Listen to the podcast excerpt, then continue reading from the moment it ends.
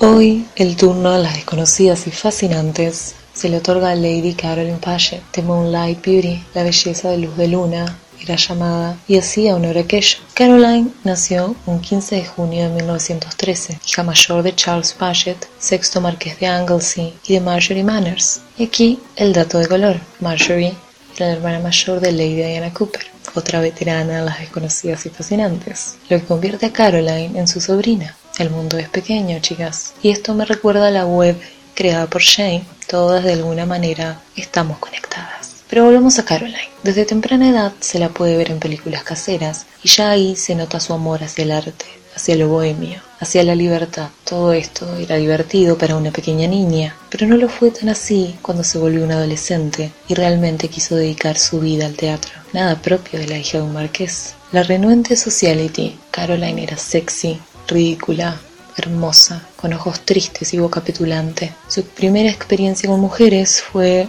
con nada más ni nada menos que con Talula Bankhead. Fue gracias a Talula que conoce el amor de su vida, Audrey Cartain, actriz y dramaturga, quien tuvo su momento de gloria al protagonizar la obra de Gerald du Maurier, The Dancers. El encuentro sucede en 1934, Caroline contando con 21 años. Desde ese momento en adelante, nadie podría ocupar el lugar de Audrey en mi corazón, según palabras de la propia Caroline. Ella me recordaba un bello gato de pelaje color azabache, que a veces ronroneaba por afecto, pero rara vez se podía confiar en él. Así la describía Rex Weisler, el gran muralista inglés. Caroline fue su musa, hizo innumerables retratos de ella, y su gran tragedia fue que Caroline jamás le devolvió el amor que él le profesó hasta el último de sus días. Caroline luchaba contra su aristocrática vida en Escocia y la libertad de Londres, donde vivía abiertamente con Audrey. Al terminar la guerra, decide seguir el camino de su familia, como así el estamento que toda buena chica debía seguir. Haz lo que quieras detrás de puertas cerradas, pero ante todo,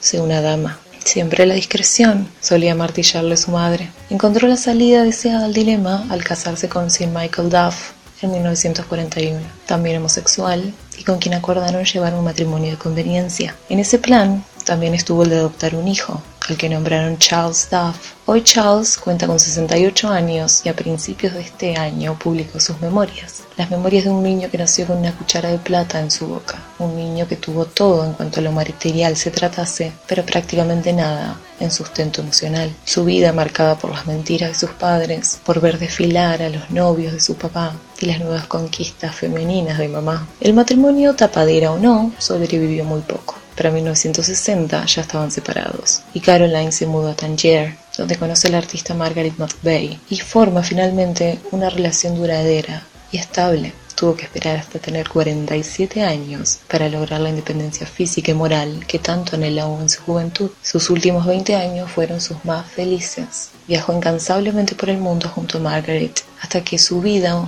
un día se apaga en 1976 a los 63 años, dejando detrás a una Margaret desconsolada y a un hijo con varios interrogantes. Si quieren saber más sobre esta ninfa escocesa, el mejor de los libros para comenzar son justamente las memorias de su hijo, Charles Wood, por Charles Duff. También recomendaría A Curious Friendship por Anna Thomason. Lamentablemente ambos libros en inglés, pero si pueden, son una inmensa lectura para seguir conociendo a esta maravillosa y muy interrogante mujer.